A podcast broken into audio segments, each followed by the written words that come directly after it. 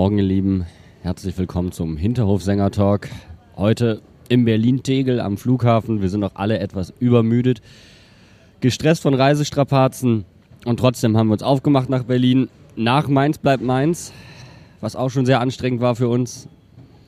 Aber wir hatten keine Katerstimmung und dann ging es ab, abgehoben von Frankfurt nach Berlin, wo dann gestern unsere Mainzer leider gegen die Hertha aus Berlin verloren hat. Boos, deine Szene des Tages von der Reise, vom Spiel insgesamt? Ja, meine Szene des Tages war eigentlich ähm, die ganze Stimmung in der Kurve im Olympiastadion tatsächlich, denn wir standen relativ weit oben in der Kurve und vor uns standen aber äh, stand quasi eine, eine äh, Abgesandte des Berliner Fanclubs von Mainz 05 und die haben sich einfach einen riesen Spaß daraus gemacht, Kamelle zu verteilen und Luftschlangen in die Luft zu pusten und die haben einfach so so diese ganze Atmosphäre gefeiert. Das war für mich die absolute Szene des Tages. Für mich ist die äh, Szene des Tages auch mit dem äh, Berliner Fanclub, mit der Bruchweg-Sehnsucht verbunden. Und zwar waren wir ja nachdem äh, das ganze Spiel rum war, nochmal in das Lokal von denen, das MP3, eingeladen. Und ähm, ja, da haben wir dann äh, zu unserer Überraschung festgestellt, dass äh, unser Vorstandsvorsitzender, der Stefan Hofmann, auch da war und sich sehr geduldig den äh, Fragen der Fans ja, äh, gewidmet hat und sich damit auseinandergesetzt hat, viele Fragen beantwortet hat, viel erzählt hat. Ja, war eigentlich ein sehr gelungener Abend und deswegen ähm, war das eigentlich richtig geil. Also nochmal so als Abschluss des Spieltages. Ich fand es halt auch so cool, dass im Vorhinein kommuniziert wurde, dass jemand kommt, dass aber nicht klar gesagt wurde, wer kommt. Und als dann klar war, dass, dass er dann da ist, waren die auch alle vorbereitet und hatten halt auch alle mega viele Fragen und wollten ihn richtig ausquetschen und haben quasi diese Situation auch extrem ausgenutzt, dass er sich nicht wehren kann und den Fragen ja äh, sich stellen muss. Fand ich überragend. Ja, er saß da etwas ausgeliefert auf dem Tresen. äh, wir, haben, wir haben gelernt, der Vater des Ganzen, der den Mainzern Exil und Asyl bietet, das ist Mehmet. Mehmet, Mehmet hat dann auch von Stefan noch ein neues Trikot bekommen. Jeder braucht einen Mehmet. Jeder braucht einen Mehmet, wir wissen, wovon wir reden, das ist ein kleiner Insider, ist aber in Ordnung. Meine Szene des Tages, ich würde die gerne übrigens verbinden mit äh, meiner, ich greife etwas vor, mit, meiner, äh, mit meinem Verlierer des Tages. Also Szene des Tages, wir kamen an und wir dachten ja schon die ganze Zeit, wir kriegen ein paar mehr dumme Sprüche, weil wir verkleidet durch Berlin unterwegs waren. Aber das war ja gar nicht der Fall. Und dann standen wir so zu 30 Mann mit Mara unter anderem vor dem Olympiastadion und dann kam irgendjemand so, Leute, wir lassen uns nicht unterkriegen. Wir singen jetzt erstmal ein schönes Fastnachtslied. Am Rosenmontag. Und dann war da einfach so eine Stimmung mit 30 Mann und alle Berliner Fans drumherum sind stehen geblieben. So.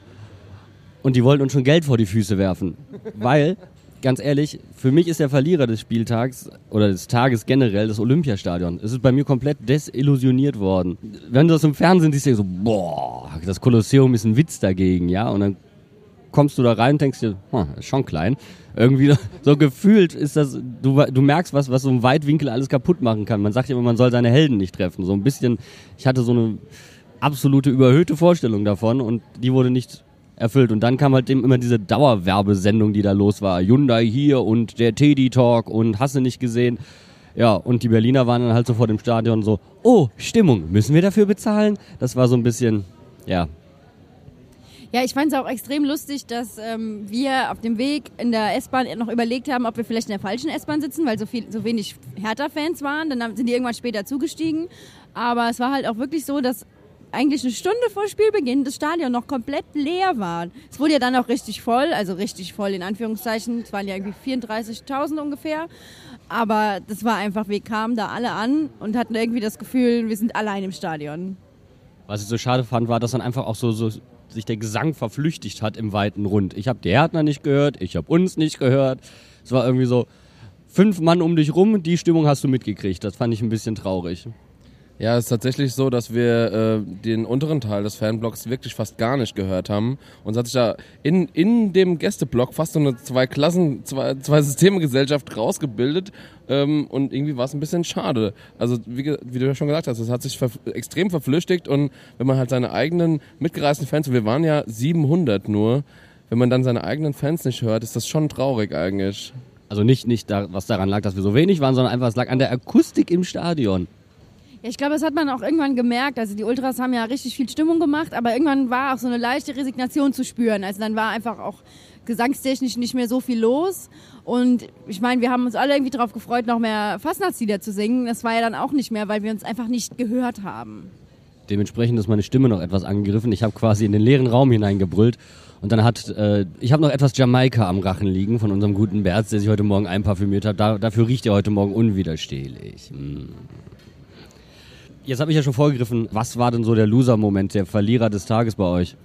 Also die Verlierer des Spieltages sind meine Biere. Ich, ich also ich habe es ja schon in der Insta-Story angekündigt. Ich habe es einfach geschafft, nicht nur ein Bier, sondern zwei Bier umzuwerfen. Das erste Bier habe ich geflippt, das heißt, es ist komplett auf den Kopf gefallen und die, das ganze Bier hat sich so in einem Wusch auf den Fliesen ergossen. Und das andere Bier, ich weiß bis jetzt immer noch nicht, wie ich das geschafft habe. Aber ich hatte das in der Hand und es war irgendwie rutschig. Und dann ist es mir einfach aus der Hand gefallen und so ganz gerade auf den Boden. Und ich gucke es noch an und sehe im Fallen, fuck, das wird einfach in sich zusammen und nach oben und in einer Welle voll in mein Gesicht klatschen. Und genauso ist es passiert. Und ich war halt voll, voll voller Bier. Und ich konnte mein Gesicht nicht mehr bewegen, weil es getrocknet ist und es war alles so geklebt. Das ist dieser Trinkstiefel-Effekt. es, ist, es blöppt und dann macht es auf einmal spritzt es hoch und denkst so, was ist hier passiert? ich stand daneben. Ich stand daneben. Es war, war toll. Auch für mich. Ich habe auch was abbekommen. Und beim Jubel vorher habe ich dann noch Glühwein abbekommen. Das war dann meine eigene Schuld, weil ich zu sehr gefeiert habe beim Führungstor von Levin. Also ich konnte, wenn ich meinen linken Ärmel ausgewrungen habe, hätte es Glühwein gegeben. Wenn ich meinen rechten Ärmel ausgewrungen hätte, hätte es Bier gegeben. Ich war eine, eine laufende Trinkstation. Das heißt nicht Glühwein hier in Berlin, das heißt Stadionpunsch. Gesponsert von Teddy, nehme ich an. Wir haben aber extrem. Ach ja, du hast ja auch noch einen Verlierer. Entschuldige bitte. Wer, wer, wer war dein Verlierer? Mein Verlierer des Tages ist mein persönlicher Schlafrhythmus, der komplett zerstört wurde durch unseren Trip. Wir sind ultra früh aufgestanden für den Flug. Wir haben die halbe Nacht, ja nach Mainz bleibt Mainz, noch ein bisschen gefeiert und das war dann irgendwie so, so ein fließender Übergang, anderthalb Stunden, zwei Stunden geschlafen, alle mega früh raus und uns hat's nach dem Stadion, also mich persönlich hat's nach dem Stadion richtig weggeklatscht, nachdem wir noch was essen waren. Da kommen wir gleich schon äh, zu meinem nächsten Punkt, mein, mein Gewinner des Tages oder mein Mensch des Tages. Ähm, ja, und das ist, also ich bin komplett durch den Wind, ich weiß gar nicht mehr, wie, wie mir der Kopf steht, das ist ganz schlimm. Und mein Gewinner des Tages ist tatsächlich ähm, der äh, Erfinder des Berliner Gemüsedünners, wo wir äh, extra nochmal vorbeigelaufen sind auf dem Weg zum MP3 und es war so unfassbar lecker. Und der hat Sprüche ausgeteilt und der Döner, das hatte super leckere Soßen und ey, der Kerl, der den gemacht hat, der war so ultra schnell und das sah so aus, als ob der, keine Ahnung, 250, 300, 400, 500 Döner am Tag macht. Ja, das war so der Salt Bay des, äh, des, des Berliner Gemüsedöners, ja. Der war überragend mit seiner Quetschzitrone nochmal. Mm wie er es reingequetscht hat. Aber das war auch einfach so wie so, ein, so, so, so, so eine Pilgerstätte für uns, weil wir einfach aus dem Stadion kamen, total Hunger hatten und richtig fertig waren. Und dann sind wir einfach gefühlt 100.000 Kilometer gelaufen und dann waren wir da und dann war alles gut und uns ging es auf einmal wieder perfekt und wir waren bereit fürs MP3. Also das hat mich richtig aus jeder Tiefe und jedem Tal rausgeholt und nach oben katapultiert. Tiefe, raus, raus aus dem Tal, gute Stimmung, dein Gewinner des Spieltags? Ich fand es einfach absolut überragend, wie die Mainzer Fans, die in Berlin unterwegs waren, uns einfach im Meer gegrüßt haben und man die auch sofort erkannt hat, weil wir einfach alle verkleidet waren oder dann einfach Leute uns erkannt haben an den, an den, an den Schals oder so und direkt irgendwie noch einen Spruch gedrückt haben oder Hello gerufen haben. Das war einfach der absolute Knaller. Selbst abends noch, bevor wir ins Hotel gegangen sind, wir waren kurz davor eigentlich, dann kamen uns noch zwei Mainzer Fans entgegen, die haben es so abgefeiert. Das war unfassbar.